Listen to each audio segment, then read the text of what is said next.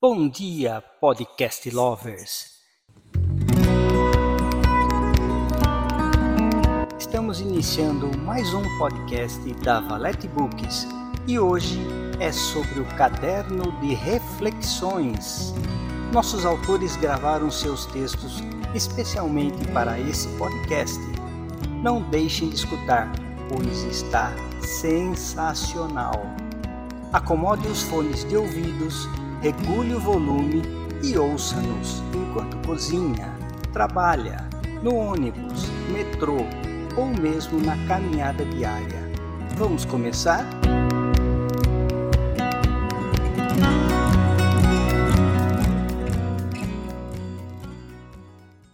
Agridoce por Tem Juízo Joana.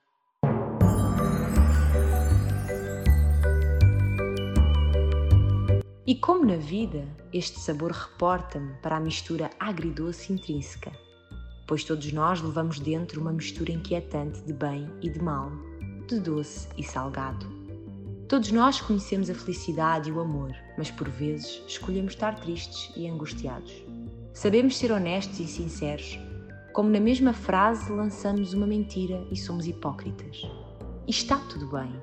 Neste universo de bipolaridade cósmica, há que conhecer e experienciar o mal para saber usufruir do bom. Afinal, o salgado e o doce também existem sozinhos. Dos meus sabores de eleição, somos uma mistura complexa e inconstante, do prazer à tortura. Somos o que escolhemos ser nos contextos onde estamos inseridos. Como o agridoce, somos esse mesmo equilíbrio. Utilizamos essa sensação de forma inteligente para acrescentar valor culinário a um prato. Transportando essa aglutinação entre o bem e o mal para a nossa jornada e eu interior, conseguimos com sabedoria utilizá-la de forma positiva. E reparem, como o agridoce se pode comprovar numa das melhores experiências gastronómicas.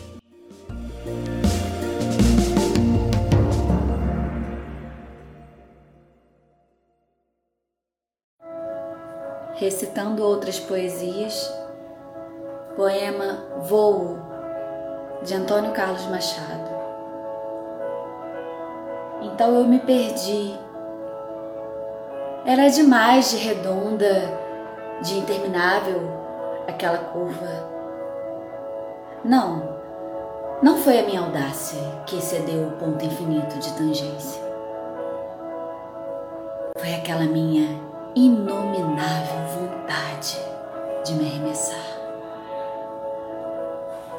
pedra no estilingue, me vi assim, caindo, fugindo. As coisas ficando pequenas e o mundo todo lento. E como que num sopro divino final eu ia ali, me expandindo flutuando. Um avião de papel, uma folha seca com a cor de todos os outonos. E eu ali, passando entre todas as andorinhas e pardais, num instante,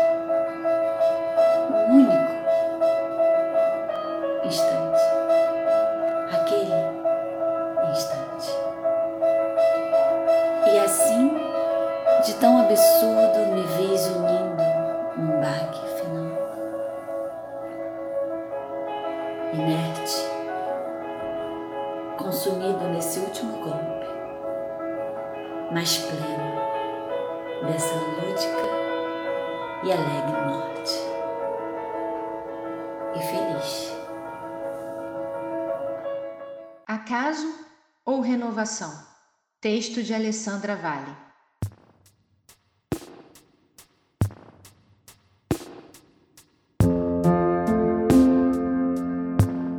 Durante a semana, várias situações envolvendo perdas de bens materiais ocorreram com membros de minha família, inclusive comigo.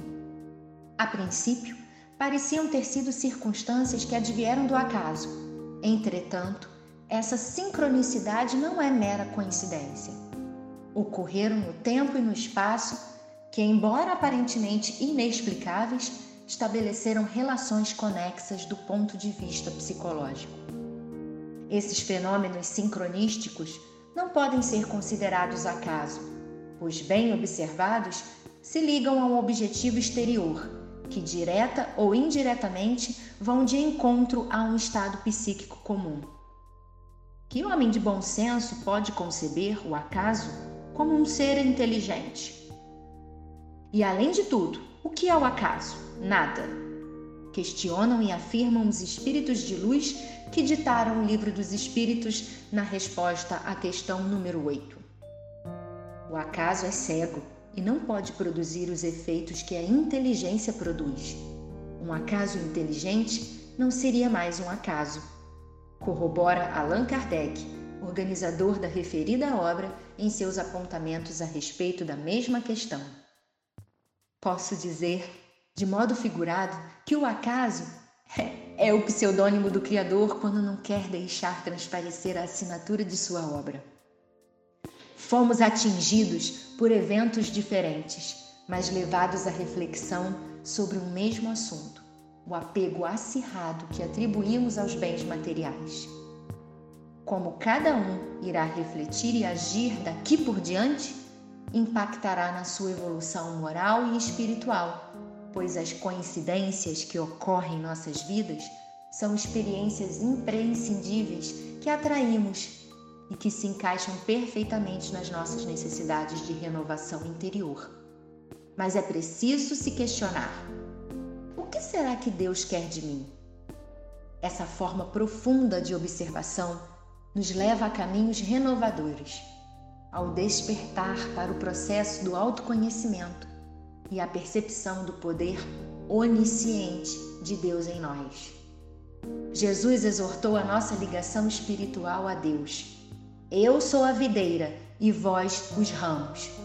A comparação é de profundo significado, pois o Criador é a manifestação de Deus no mundo sensível. É a videira verdadeira. O Cristo nos orienta e ensina a vivermos em consonância com as leis de Deus. Entretanto, o Criador nos proporciona, através das experiências de vida, a nos harmonizarmos com suas leis. É a experiência na prática, por vezes dolorosas, dependendo do grau de apego à matéria que se atribui. O objetivo é que pouco a pouco nossa consciência se expanda e que abandonemos o ego personalístico para nos reconhecer como partículas divinas, manifestações individualizadas de Deus. Nada vem do nada. Os caminhos renovadores quase sempre aparecem em nossa jornada como casualidades, coincidências, acidentes, mas na realidade são as experiências de que precisamos para evoluir, através das quais Deus podará os ramos que não dá frutos.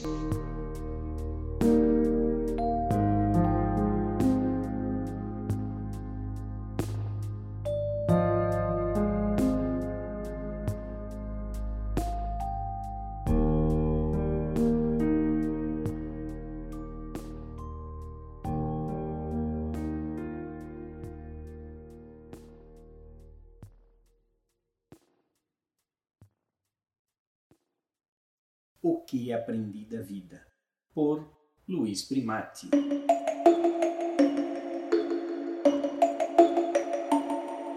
O que mais temo na minha existência é uma vida sem propósito. Passar uma encarnação inteira e no final concluir de que nada evolui me preocupa. A vida não pode ser um acordar, comer, trabalhar, dormir, divertir-se, amar, procriar, morrer. Isso qualquer animal faz. Até uma ameba consegue fazer tudo isso, com exceção de trabalhar, divertir-se e amar. Não sei se elas atingiram esse nível. Acredito que não. Conseguem entender o que eu digo? Que sentido faz passar uma vida sem descobrir qual o sentido dela? Não, não. Se pensa que estou louco ou perdido, não se preocupe. Minhas faculdades mentais estão em ordem. Sou libriano e como todo ser que nasceu sob esse signo, sempre reservamos um tempo para pensar sobre a vida. Eu sempre fazia isso desde muito cedo e meu pai olhava para mim, observando que eu olhava para o nada, como que hipnotizado, e me dizia: Luiz Roberto, está pensando na vida? Você é mesmo um poeta. Eu ouvia essa frase do meu pai antes mesmo de saber o que era uma poesia, e no final das contas fui atraído pela escrita. Previsão ou coincidência? Prefiro atribuir isso ao acaso, ou até mesmo como a continuidade de outras encarnações. Hoje completo 59 anos e muitos pensamentos passam pela minha cabeça, alguns passageiros, outros recorrentes, e me imaginei num sonho, onde minha mente debate com uma realidade paralela. Deitei cedo no sábado, pois no domingo comemoraria o aniversário de 59 anos. É incomum eu lembrar de meus sonhos, entretanto, acordei com as imagens nítidas na minha retina, como se realmente tudo tivesse ocorrido. Luiz, ei, Luiz, acorde.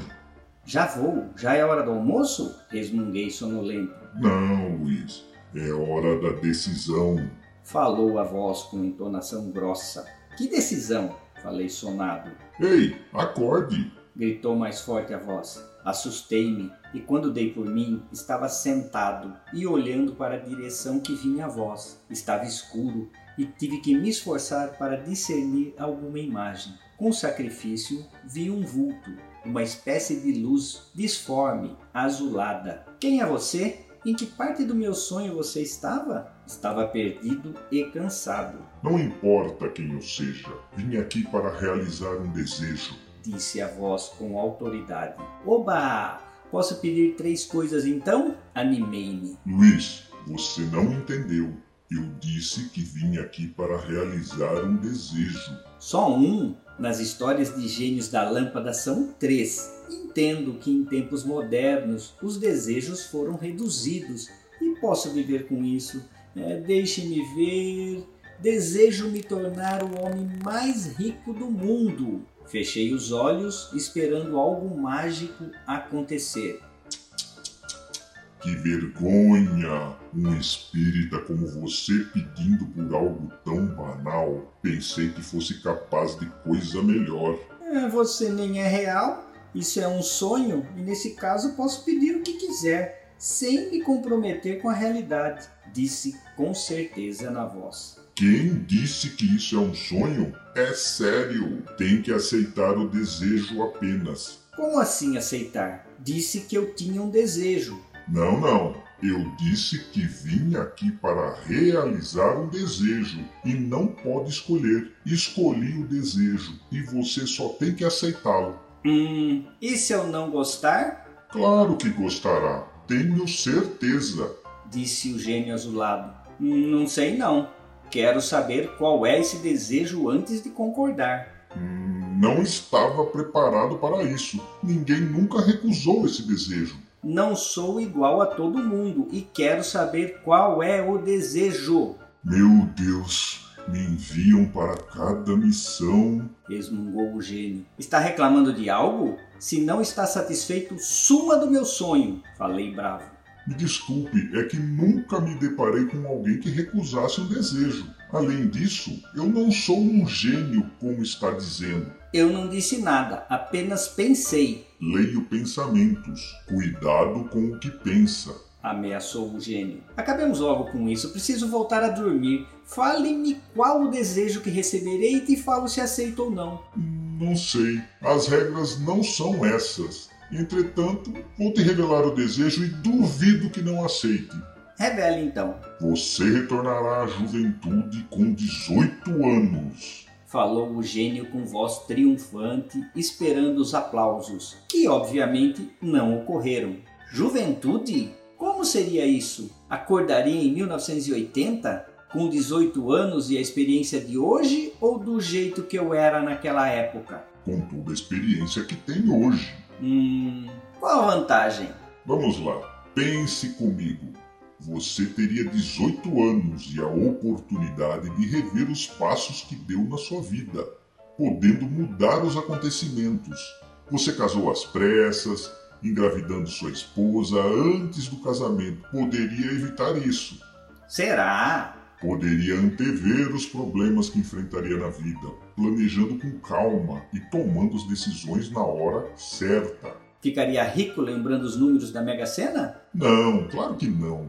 Todavia conseguiria planejar o seu futuro, o casamento, os filhos, as suas empresas e sócios. Saberia como agir com sua esposa para fazê-la feliz. Seria tudo perfeito.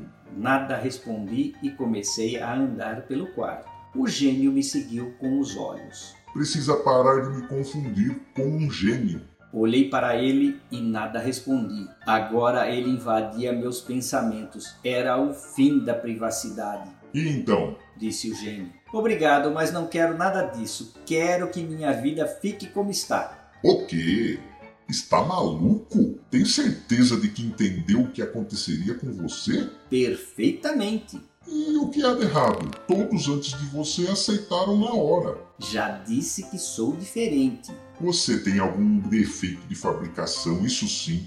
Me dê um motivo apenas para não aceitar esse desejo. Bem, posso te dar vários. Estou te ouvindo. É, se eu fosse a minha juventude, com apenas 18 anos, talvez não me mudasse de cidade.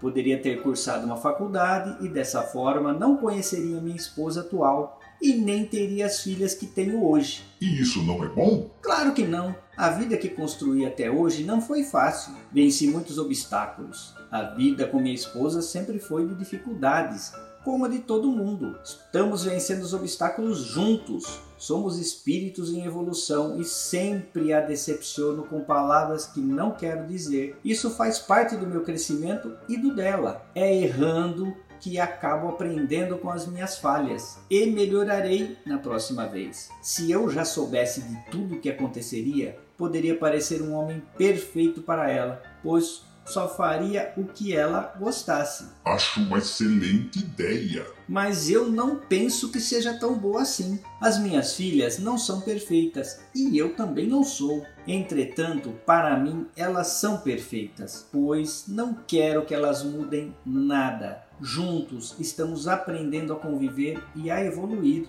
Estamos enfrentando uma vida que nos comprometemos que fosse assim. É a causa e efeito, e é necessário passar por tudo isso. É, Luiz, não estou te entendendo. Quer dizer que você prefere uma vida miserável, sofrida, com atritos, infeliz e sem dinheiro? Que diabos de ser humano é você que está recusando um presente tão divino que te ofereço? Gênio, você não compreende. A minha vida não é e nunca foi miserável. Enfrentar dificuldades é a parte do aprendizado e nesses 59 anos que completo, aprendi que dinheiro não é tudo. Estar ao lado das pessoas que amo é mais importante do que uma conta bancária recheada.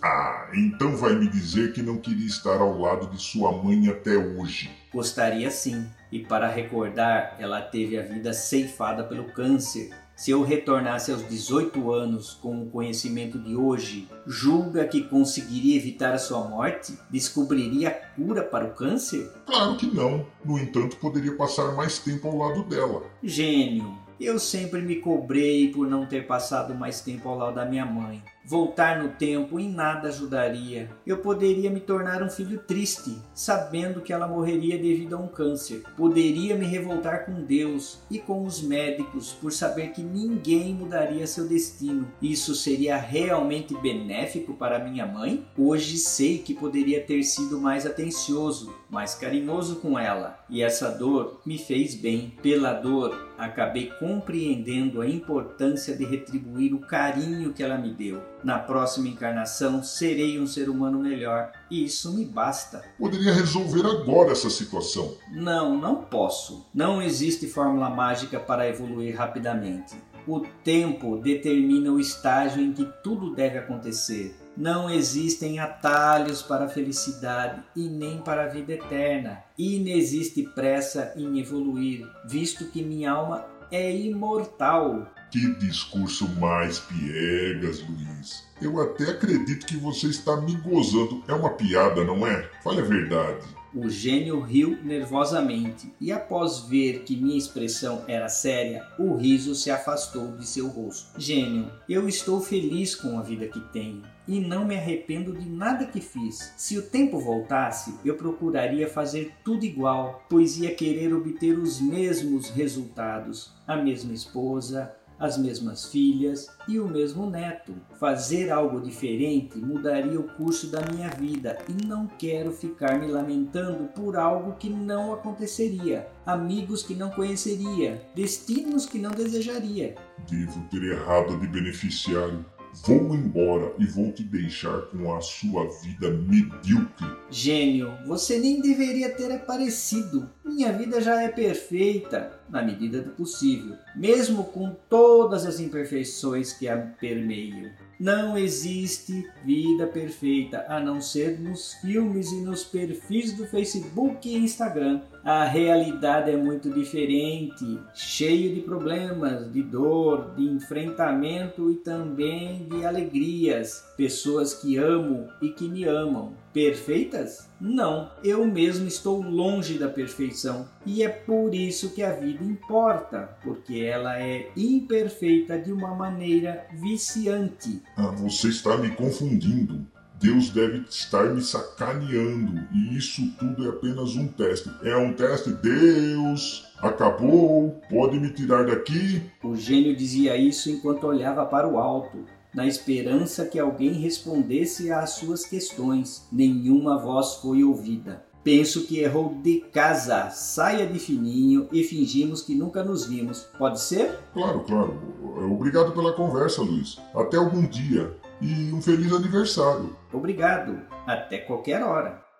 Uma nuvem de fumaça surgiu do nada e o gênio sumiu. Acabei aspirando a fumaça e acordei tossindo. Acendi a luz do abajur e vi minha esposa deitada ao meu lado. Era um sonho mesmo. Olhei para o rosto dela, que dormia serenamente. Então beijei o seu ombro e agradeci por ela ser minha esposa. Como disse ao gênio, estou longe da perfeição e sei que poderia ser uma pessoa melhor. No entanto, me esforço para melhorar um pouquinho a cada dia. Esposa e filhas, me perdoem por ainda não ser a pessoa que desejavam.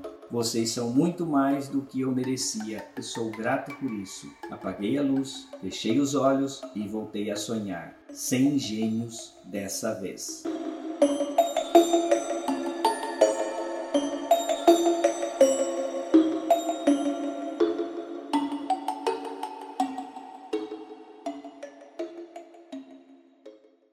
Hoje, por Simone Gonçalves. Hoje, viva! Saia de mãos dadas contigo mesmo. Se olhe, se admire, se revigore, se ame. Deixe a alma te elevar por onde fores. Leve sorrisos, abraços a quem vier lhe encontrar. Sem medidas, se entregue ao prazer do seu dia desfrutar, porque o viver é no hoje, no agora, é para já. Bora ser feliz e se amar. Rondó Junino, poema de José Juca Pessoa. Rondó Junino, festejos nossos juninos, juninos por tradição, come bebe de montão, festão pagã, europeia, sob solstício de verão. Juninos por tradição, come bebe de montão, do índio, milho, mandioca, a festa cristã na oca. Juninos por tradição, come bebe de montão, o Brasil comemorando, Santo Antônio casamenteiro, São João iluminando, são Pedro, Jesus, Centeio.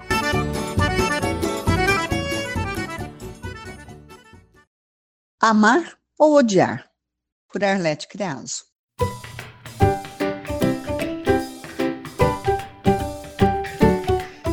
Engraçado como um mesmo objeto, comida ou pessoa pode trazer sentimentos tão diferenciados. Há coisas que são totalmente extremistas.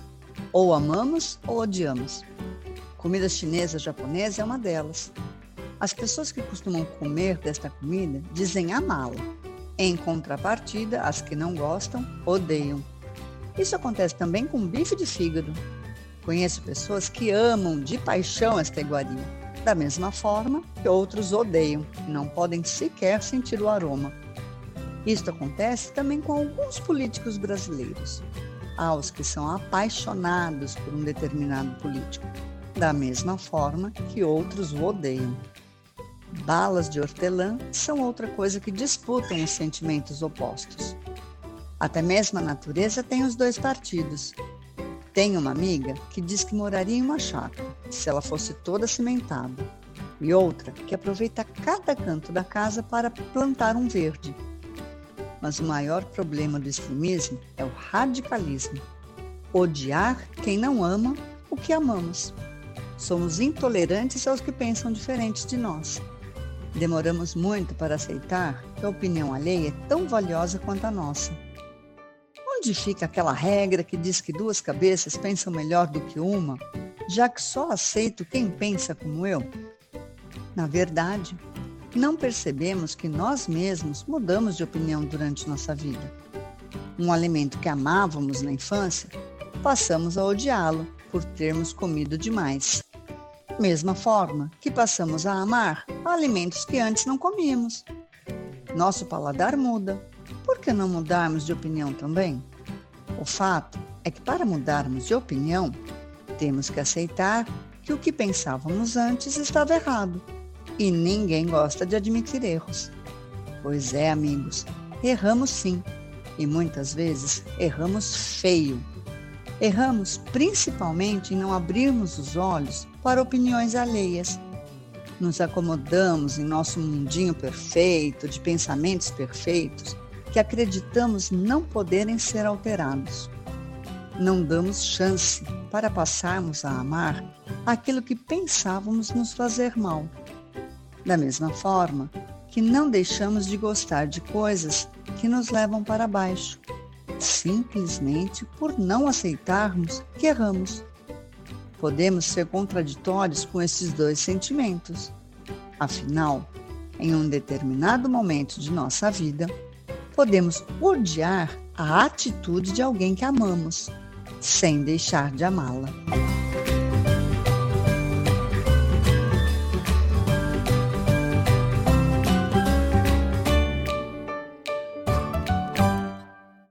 Tridimensional por Miguel Rabelo. Assim são nossos medos, essa era a criatura monstruosa do domingo mal passado. Era uma simples cigarra, na qual eu desconhecia a espécie, e que causou tremendo medo e taquicardia. Minha mente ansiosa e amedrontada imaginou inúmeras possibilidades nas quais me sentia em risco, e no fim era uma cigarra, um ser aparentemente inofensivo, que no entanto eu desconhecia e meu medo também. Os medos e as dificuldades nos paralisam às vezes. Essa paralisia ou inércia nos impede de caminhar e descobrir muitas das vezes nosso potencial de nos tornarmos mais fortes. Ter conseguido retirá-la de casa aquela noite não significa que superei os meus medos. Apenas me mostrou que tenho coragem de enfrentá-los quando for assim necessário. No dia seguinte, quando a encontrei viva e na janela ainda, Fechei toda a casa e fiquei sufocada. Estava tentando lidar com aquele medo dela retornar novamente, mesmo quando ela já havia partido. Então percebi que estava correndo risco de morrer sufocada por estar com medo de enfrentar a minha fobia. Justamente essa que estava tolhendo minha liberdade de respirar e viver. Então, na madrugada que meu filho acordou e não mais dormiu, eu me distraí em meio ao cansaço e quando percebi, ele havia aberto a janela. E eu, no desespero, estava alucinada com medo da pobre cigarra. Porém, ela não estava mais lá. Isso me serviu de lição para não deixar de viver pelo medo ou pelos inúmeros cis que a vida, nossa ansiedade e as fobias nos sequestram de sorrir. E assim, Voltei a abrir, abrir todas as janelas para sentir a brisa a me afagar e o sol a me aquecer em mais um dia presente de vida.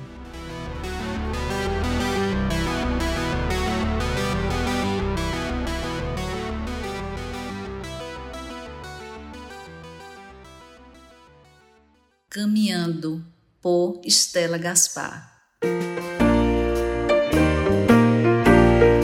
Ao caminhar, sinto sentimentos profundos na companhia de meus silêncios. Sinto o vento tocando a minha pele sensível, com inúmeros pensamentos escritos na minha memória. Gosto tanto de recordar, de lembrar o quantos momentos em palavras, em serenas horas, ficam incorporados em mim, com sonhos e desejos em ritmos de vida que seguem. Caminhando, vivo, sinto as sensualidades poéticas que me dão um prazer de felicidades. Sinto o balançar das folhas de outono movimentando-se e meus caminhos vão se transformando em delírios, recordando minhas paixões por um só amor, um grande amor. Que delícia é me perder dentro de mim e me buscar, me encontrando inteira, escrevendo com os meus olhos as festas das paisagens inspiradoras. Quero continuar sendo um eterno aprendiz na arte de viver, na arte de me alimentar de entusiasmos. Caminhando, admiro as cores das flores, que trazem um ar de felicidades tão majestosas, tão sonoras e ideais. Tudo isso me forma como uma caminhante de emoções, entre sorrisos e lágrimas, de recordações e de sentimentos saudosos. Sou tão eu, sou tão real e subjetiva, sou tão humilde como um ser de aprendências em caminhos solitários. De repente, me pego sorrindo. Será que a felicidade está caminhando comigo? Sim, sinto o deleite de sonhos no meu coração. Ah, como é completo esse beber de mim mesma, vestindo-me de caminhante senhora, princesa ou rainha. Que momento sincero, me amando e continuando, revelando ao céu, enquanto caminho como verdadeiramente eu gosto do que sou do que me forma e com a minha alma em oceanos infinitos, espero continuar sendo essa eterna voz que grita, que canta dentro de mim um mundo de carinho, com vontades de amar e ser profundamente feliz.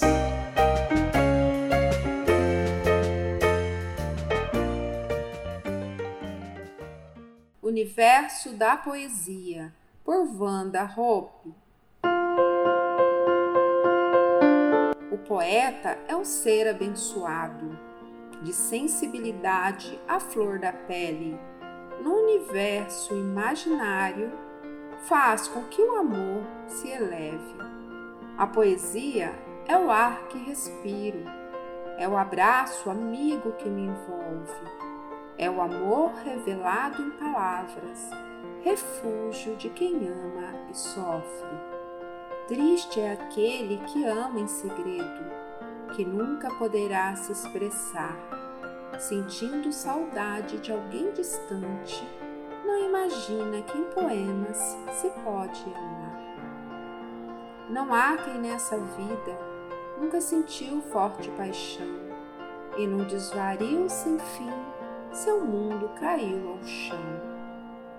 O poeta também sofre desses males de amor e inspirações noturnas e apaixonadas. Transcreve para o papel sua dor, algo possível às mentes iluminadas.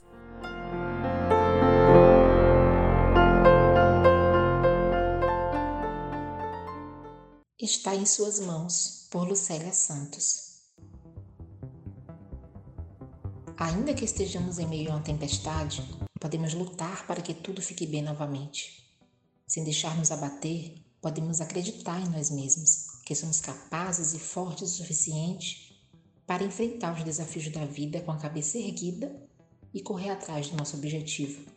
Sabendo que nada que é bom conseguimos tão fácil, precisamos dar o nosso melhor nessa caminhada desafiadora.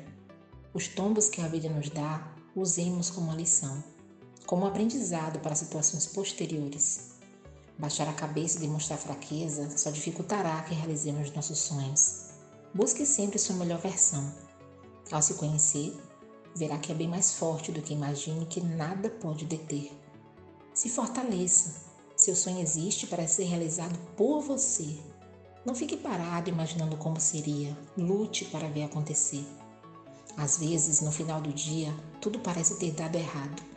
Daí enxergamos que foi uma pausa para voltarmos e procurarmos algo bem melhor. Algumas tempestades vêm para clarear o nosso caminho. Jamais desista de subir os degraus que restam. É lá que está o que tanto procura. Todas as adversidades podem ser superadas, acredite. Se cair, levante-se quantas vezes for preciso. Foi assim que aprendemos a andar de bicicleta. Tenha certeza de que tudo vai passar. As provações sempre terminam. Ser resiliente não quer dizer que não vai doer. Mudaremos o nosso percurso, terminaremos de subir os degraus, mas às vezes sofrendo ainda. Não é uma tarefa fácil. Mas cada mudança é um degrau acima. E aos poucos a dor vai ficando mais leve e chegará o dia em que essa dor sumirá de vez. Enquanto isso, nos fortalecemos. E por não desistir, nossos sonhos e objetivos vão se concretizando sem perder tempo. A resiliência é um grito de revolta. Mostramos que o impossível não existe e que nada pode nos derrotar. A escolha está em suas mãos. Se vamos baixar a guarda e desistir, ou levantar a cabeça, não aceitar ir à luta. As suas realizações estão em suas mãos.